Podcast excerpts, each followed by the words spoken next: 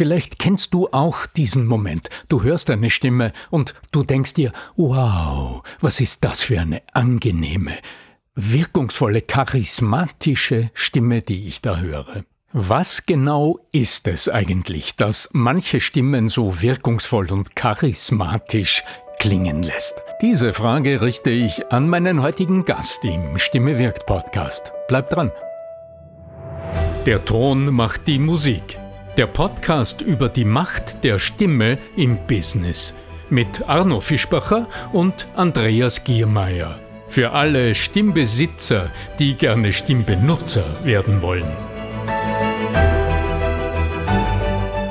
Mein heutiger Gast im Stimme wirkt Podcast ist ein Mann, den ihr unter Umständen durchaus kennen könntet. Aus Quarks TV, aus Sag die Wahrheit äh, oder von Zeitwissen Artikeln oder aus dem Spiegel Podcast oder auch aus seinem eigenen Podcast der Sprechviertelstunde.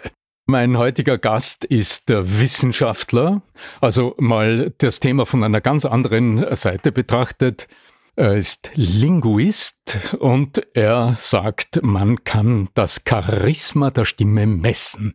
Herzlich willkommen, lieber Dr. Oliver Niebuhr. Hallo, hallo, ich freue mich hier zu sein. Oliver, die erste Frage, die mir auf der Zunge liegt, ist ähm, Linguistik. Das ist ja ein relativ breites wissenschaftliches Feld. Wie kommt's, dass äh, du dich ja offensichtlich speziell mit diesem Ausdruck der Stimme beschäftigst? Das ist tatsächlich eine spannende Geschichte, denn das kam durch externe Kräfte, möchte ich mal sagen. Ich habe mich tatsächlich jetzt seit 25 Jahren aus Interesse mit Stimme beschäftigt.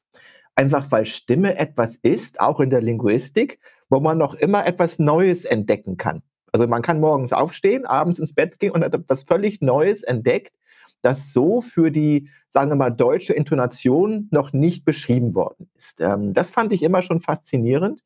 Und auch weil wenn man sich damit längerer Zeit beschäftigt, man einfach sieht, wie viele Dinge wir sozusagen zwischen den Zeilen sagen, teilweise ohne es zu wissen. Also wir haben ein Vokabular tonaler Bedeutungen, das wir ebenso verwenden wie auch die ganzen Wörter, die wir wählen.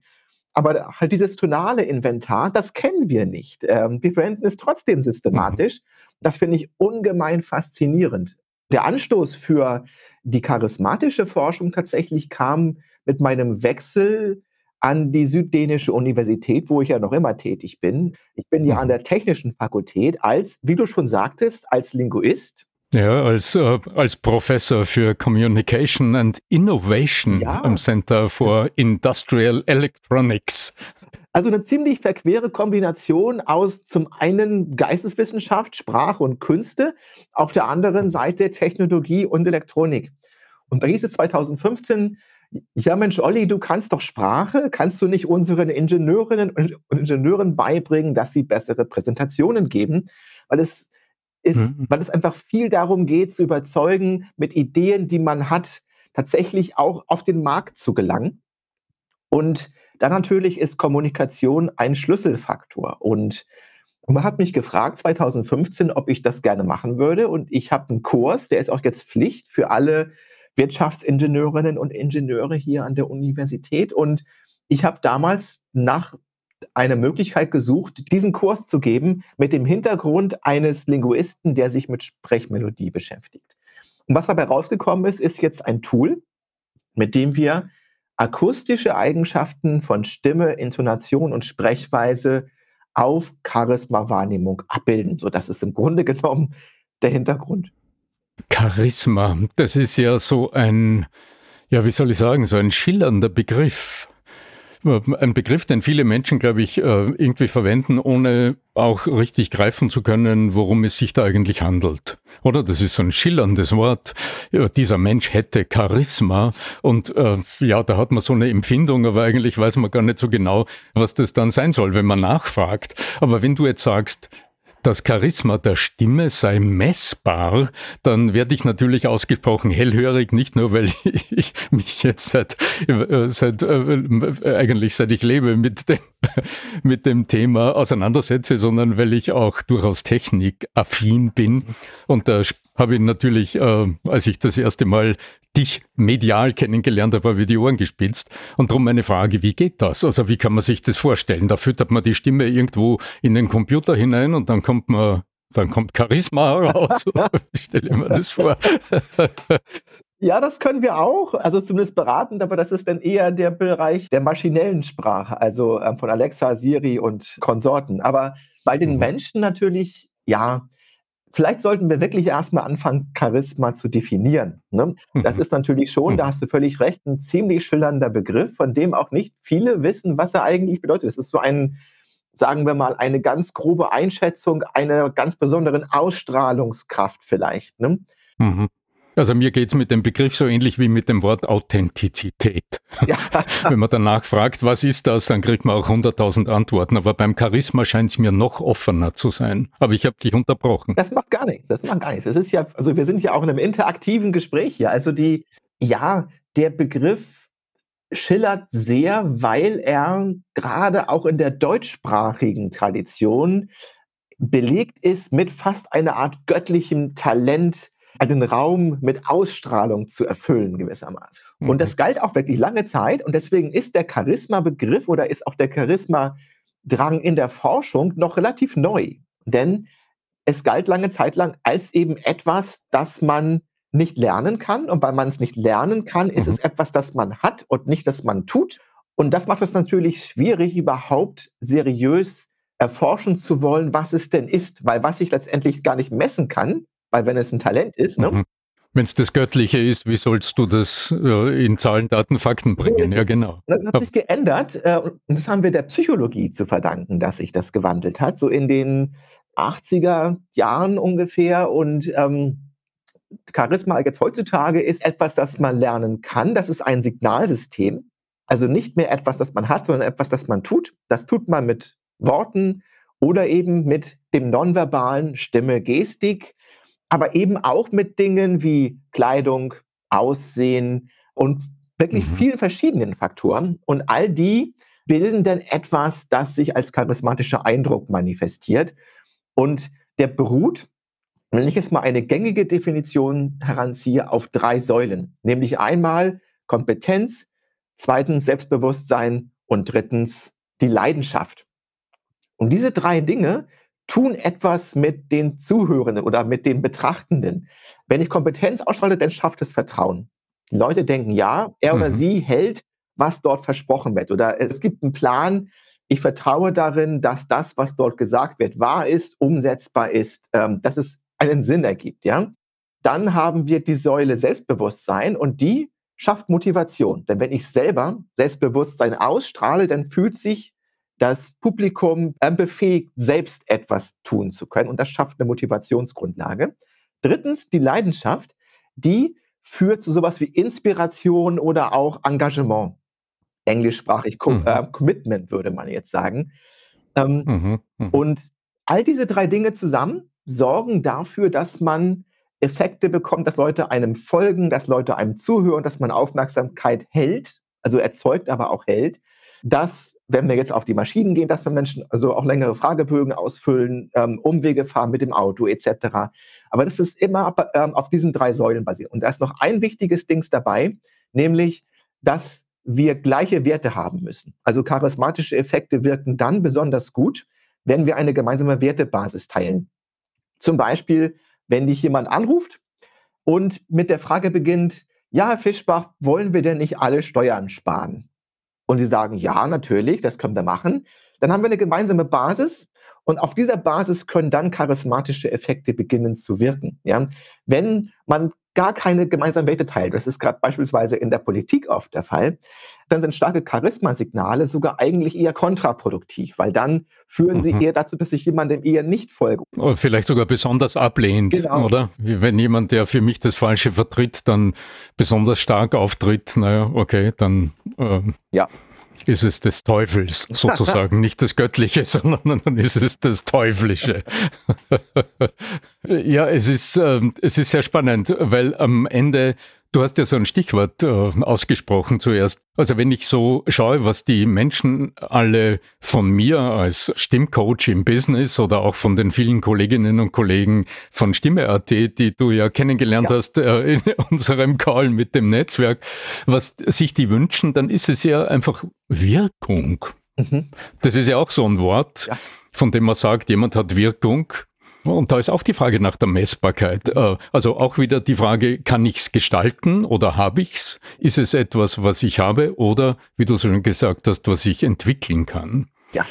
Was sind denn dann jetzt aus deiner fachlichen Sicht heraus die wichtigsten Elemente, die es zu entwickeln gilt? Stimmlich oder was sind die wichtigsten Wirkungsaspekte, die man untersuchen kann? Das hängt natürlich miteinander zusammen. ja, ja, ja, ja, ja. Mhm. Naja, wenn wir jetzt von Wirkung sprechen, dann ist es ein sehr großes Wort. Ja. Oder die, Wirk die Wirkung umfasst ja schlussendlich alles. Ja. Und du hast sehr fein, sehr fein, ganz anfangs auch sehr fein auch unterschieden zwischen dem Wort, mhm. also der Sprache, der, der Muster der Sprache, also wie ich es formuliere mhm. und dem, wie es klingt, obwohl ich sage, da gibt es einen eminenten Zusammenhang. Sicher, sicher. Ja. Also natürlich wieder, aber da sind wir auf einer anderen Ebene, mhm. die wieder mit dem Wunsch nach der Beziehung zu den anderen zu tun hat. Genau. Ja, aber da kommen wir jetzt vom, vom Hundertsten ins Tausendste. Zurück vielleicht präzise zu meiner Frage, wenn es jetzt um die Stimme selbst geht, mhm. also um das, wie es klingt, wenn ich spreche. Ja. Was sind denn da die Parameter, die ich entwickeln sollte, um von anderen stimmlich charismatischer wahrgenommen zu werden? Tatsächlich gibt es eine ganze Menge, also über 20, die wir inzwischen identifiziert haben. Und die verteilen sich sogar so ein bisschen auf diese drei Säulen, die ich eben schon kurz skizziert hatte. Sagen wir mal so, das Stimmliche, das nonverbal Stimmliche besteht aus vier Zutaten, könnte man sagen. Da haben wir zum mhm. einen mal mhm. das Tonale, also die Intonation die Tonhöhe. Gehe ich mit der Stimme rauf oder runter? Spreche ich hochtonig oder tieftonig? Das ist eine Sache. Dann haben wir den Aspekt von Tempo. Wir können langsamer mhm. sprechen, mhm. wir können schneller sprechen, wir können Pausen länger machen oder kürzer. Also alles, was auf der Ebene der Dauer passiert, ist eine weitere mhm. Zutat. Also monoton wäre ähm, äh, naja, monoton, da sind wir wieder beim Ton, aber es ist eine Mischung. Okay, also wenn es. Und da wird es nämlich ja. komplex, aber lass uns erstmal kurz bei den ja. ganzen Zutaten bleiben. Die, die dritte Zutat ist dann sowas wie Lautstärke. Ne? Ähm, auch da ja. kann ich an- und abschwellend sprechen. Ich kann halt laut oder leise durchgehend sprechen. Und die vierte und die am schwersten zu messende Zutat ist Timbre oder Stimmqualität. Ne? Ich kann also mhm behauchter mit der Stimme sein oder ich kann besonders stark knarren und das kann ich auch auf jeder Tonhöhe machen. Theoretisch habe ich eine Knarrstimme zum Beispiel oder eben nicht. Ne? Und das sind diese vier Zutaten, aus denen können wir stimmliche Muster zusammenbauen. So. Und wenn wir das messen, dann messen wir beispielsweise im tonalen Bereich die Stimmlage eines Sprechenden, wir messen den Tonhöhenumfang, wir messen, wie oft jemand rauf oder runter geht, also die Stimmvariabilität und wir messen, wie tief jemand hinten fällt oder steigt. Weil das hat, ein, das hat auch einen ziemlich großen Effekt. Das ist zwar bloß ein bisschen... Also am Satzende. Genau, genau.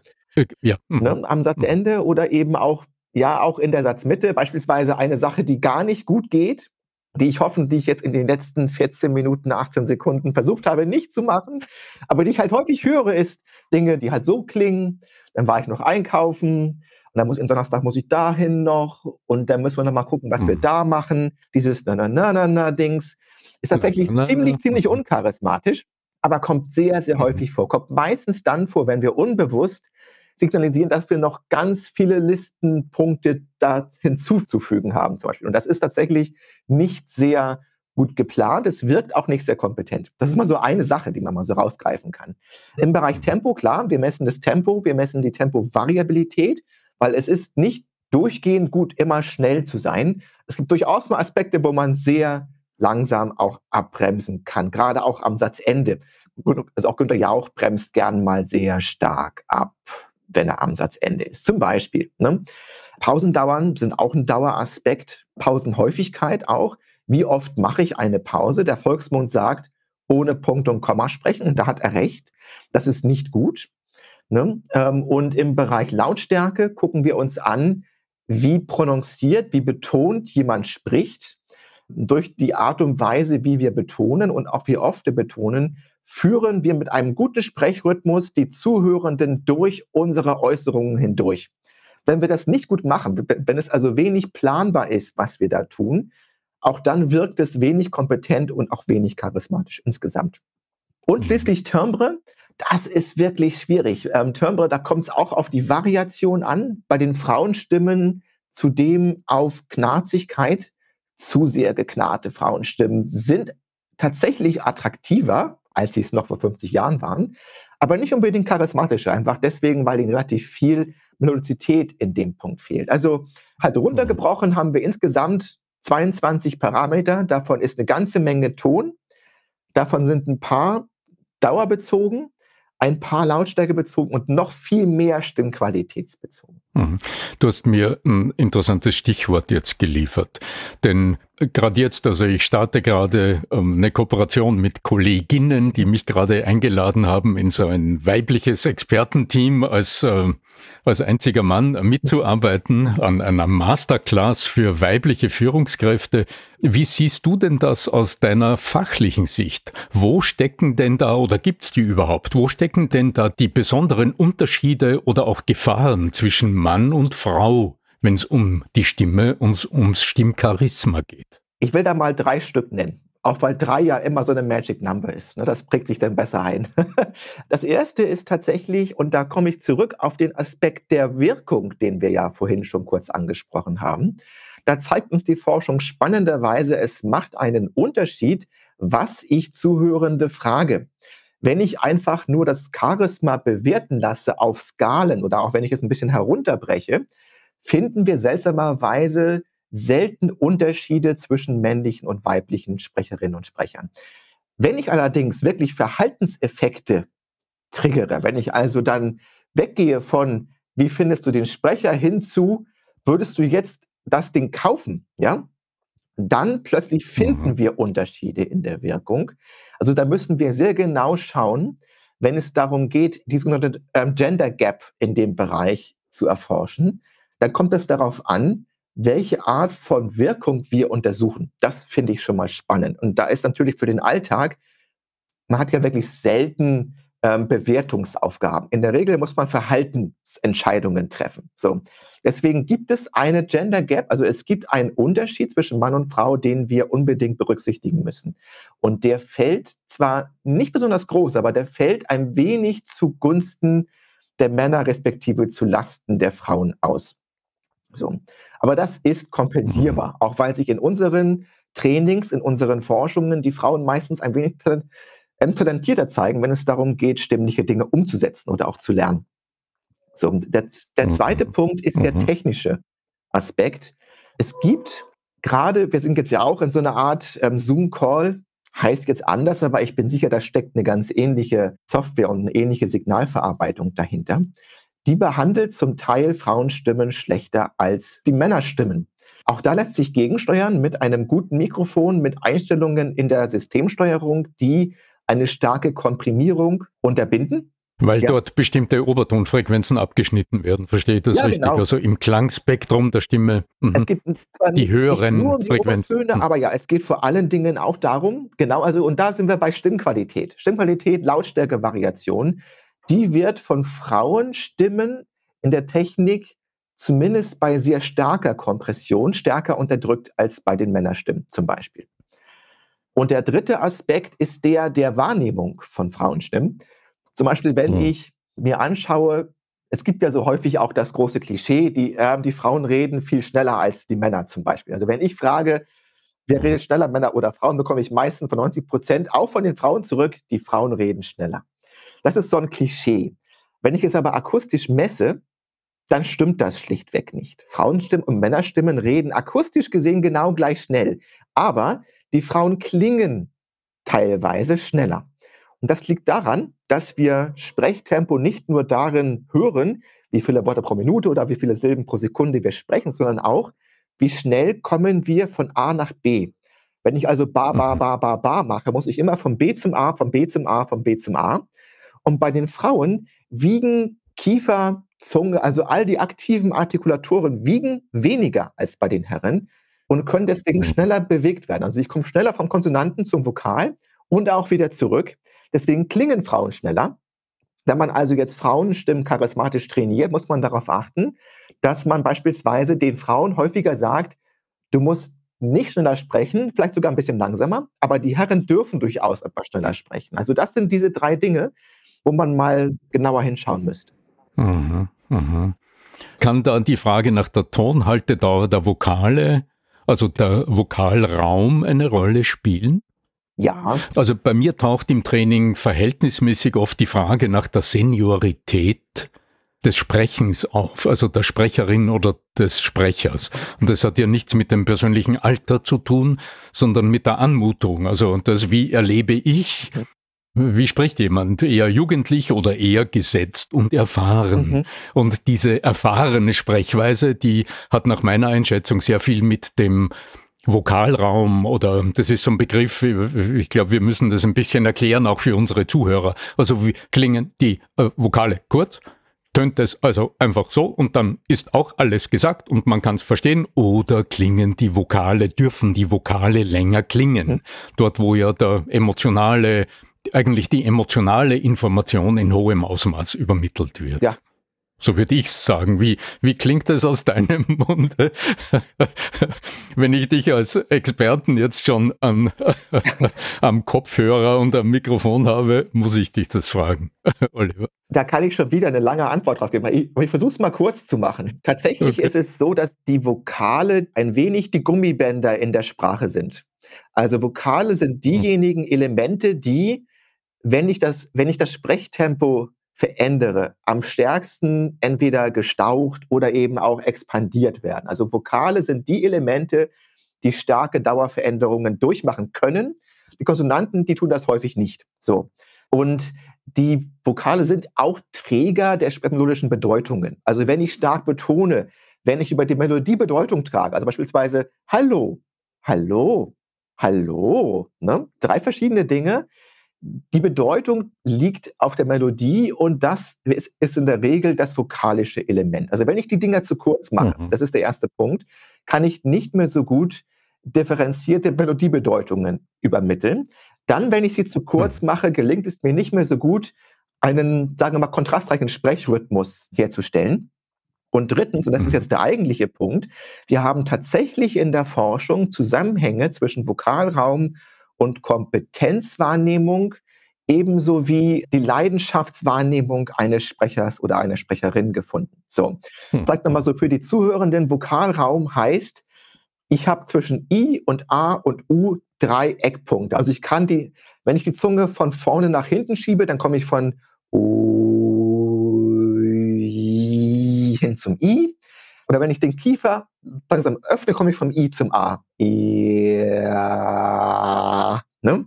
Und das ist der Vokalraum, den ich im Deutsch auch in allen anderen Sprachen letztendlich habe.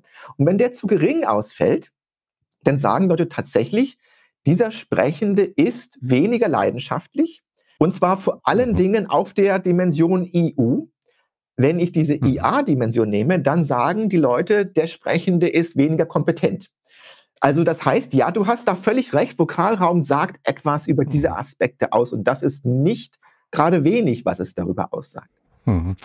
Ja, es ist äh, nur, weil ich es im Training öfter erlebe, weil gerade junge Menschen, die im Job mit sehr erfahrenen Kunden zu tun haben, mit lebenserfahrenen Kunden, mit älteren Menschen vielleicht, die einen großen persönlichen Erfahrungsschatz einfach mitbringen, dann gibt es eine große Diskrepanz in der Kommunikation und dann stimmt das Vertrauen, also die Kompetenzwahrnehmung stimmt dann nicht mehr. Und da äh, arbeiten wir sehr oft über den, über den akustischen Raum um den Vokalen eine Spur mehr Raum äh, zu schenken, äh, einzuräumen. Das ist genau.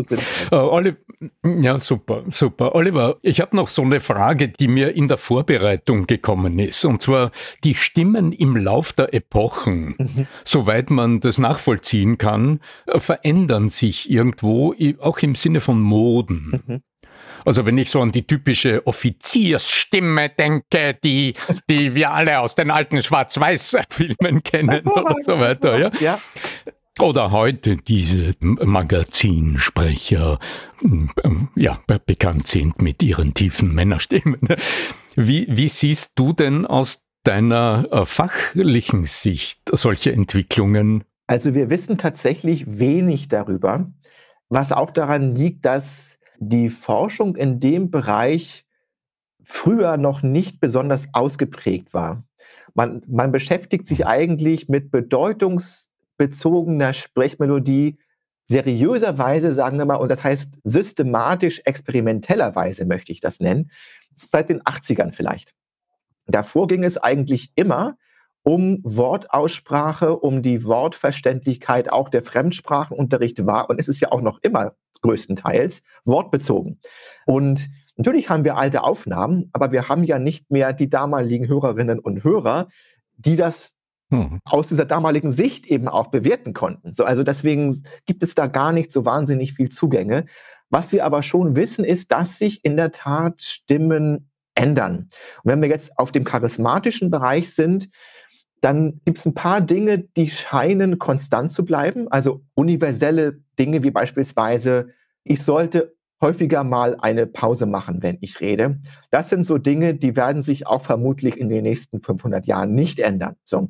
Einfach deswegen, weil wir, so wie wir auch mit dem Gehirn Sprache verarbeiten, brauchen wir das. Also das ist eine Grundlage, die muss da sein. Und dann wird es auch vermutlich grundlegend so bleiben, dass Hochtonigkeit immer irgendwo, ja nicht unbedingt Schwäche, aber zumindest eine gewisse Offenheit, das, ähm, das Gegenteil von Dominanz, sagen wir mal, ausdrückt. Und mhm. Tieftonigkeit, Autorität oder wenn ich sie auch mit einer hohen Lautstärke kombiniere, Dominanz ausdrücken kann. Das sind Dinge, Dominanz, ja. die sind schon seit Jahrhunderten in etwa gleich. Und die kennen wir aus dem Tierreich auch. Die kennen wir von Hunden, mhm. von Delfinen und Gott weiß von was noch alles. Von, sogar von Bienen und, und von Moskitos sogar. Und dann gibt es aber Unterschiede beispielsweise in sowas wie Aussprache, Deutlichkeit, Sprechtempo, Stimmqualität, Timbre, das sind Dinge, die verändern sich mhm. in der Tat auf eine ganz interessante Weise. Wir beobachten beispielsweise, dass das, und wir waren da vorhin schon kurz, was als eine attraktive Stimme gilt bei der Frau, sich geändert hat von etwas hochtonig behauchtem zu etwas, das mhm. eher also wenn ich jetzt beispielsweise jetzt mal an Kim Kardashian und auch an Leute denke, die jetzt aus den USA gerade zu uns rüberschwappen, dass das eher eine etwas tieftonig geknarrtere Stimme ist, die gerade sehr, sehr modern und auch ähm, sehr, sehr attraktiv auf die Männerwelt wirkt, jedenfalls drüben. Und das ist etwas grundlegend anderes. Oder wenn wir noch ein anderes Beispiel nehmen, wir sehen oder wir haben jetzt auch gesehen, wenn wir die Aussprachedeutlichkeit sehen, wie noch in der tönenden Wochenschau zum Beispiel deutlich artikuliert wurde, Sogar die auf EN endenden Silben, halt leben oder haben, haben noch das E drin gehabt. Das ist ja heutzutage gar nicht mehr der Fall. Also in den modernen Radiosendungen ist das nicht mehr so. Und wenn ich mir aktuell anschaue, wie jetzt die YouTuber beispielsweise sprechen, die haben das nochmal weiterentwickelt. Die Aussprache ist noch reduziert, das, äh, das Tempo ist noch höher. Das sind Dinge, also sagen wir mal, der YouTube-Sprech, wenn der sich durchsetzt, dann sprechen wir in 50 Jahren wieder alle anders. Also das heißt, es gibt Dinge, die sich wirklich ändern, ja. Ja, ich merke schon, wir könnten jetzt natürlich die nächsten drei Stunden, aber äh, deine Studenten, äh, deine Studierenden warten, äh, warten auf dich, hast du gesagt. Und mir liegt noch eine, eine letzte Frage auf der Zunge, mhm. weil ich mir denke, das erwarten unsere Hörer auch. Was würdest du sagen, ist denn so, sind denn so ein, zwei, drei besonders dramatische Fehler also, wie soll man sagen, das Missgeschick, das bitte beim Sprechen möglichst nicht passiert, damit auf der anderen Seite das Charisma größer werden kann ja. beim Sprechen? Das ist eine gute Frage. Also zunächst, ich würde mal sagen, einer der größten Fehler auf der Selbstbewusstseinssäule des Charismas ist, am Ende mhm. von Sätzen nicht tief genug zu fallen. Das ist nicht mhm. nur ein Frauenproblem, mhm. aber es ist statistisch gesehen häufiger ein Frauenproblem. Und zwar mhm. der Gestalt, dass ich eben am Ende durchaus falle, nur nicht tief genug.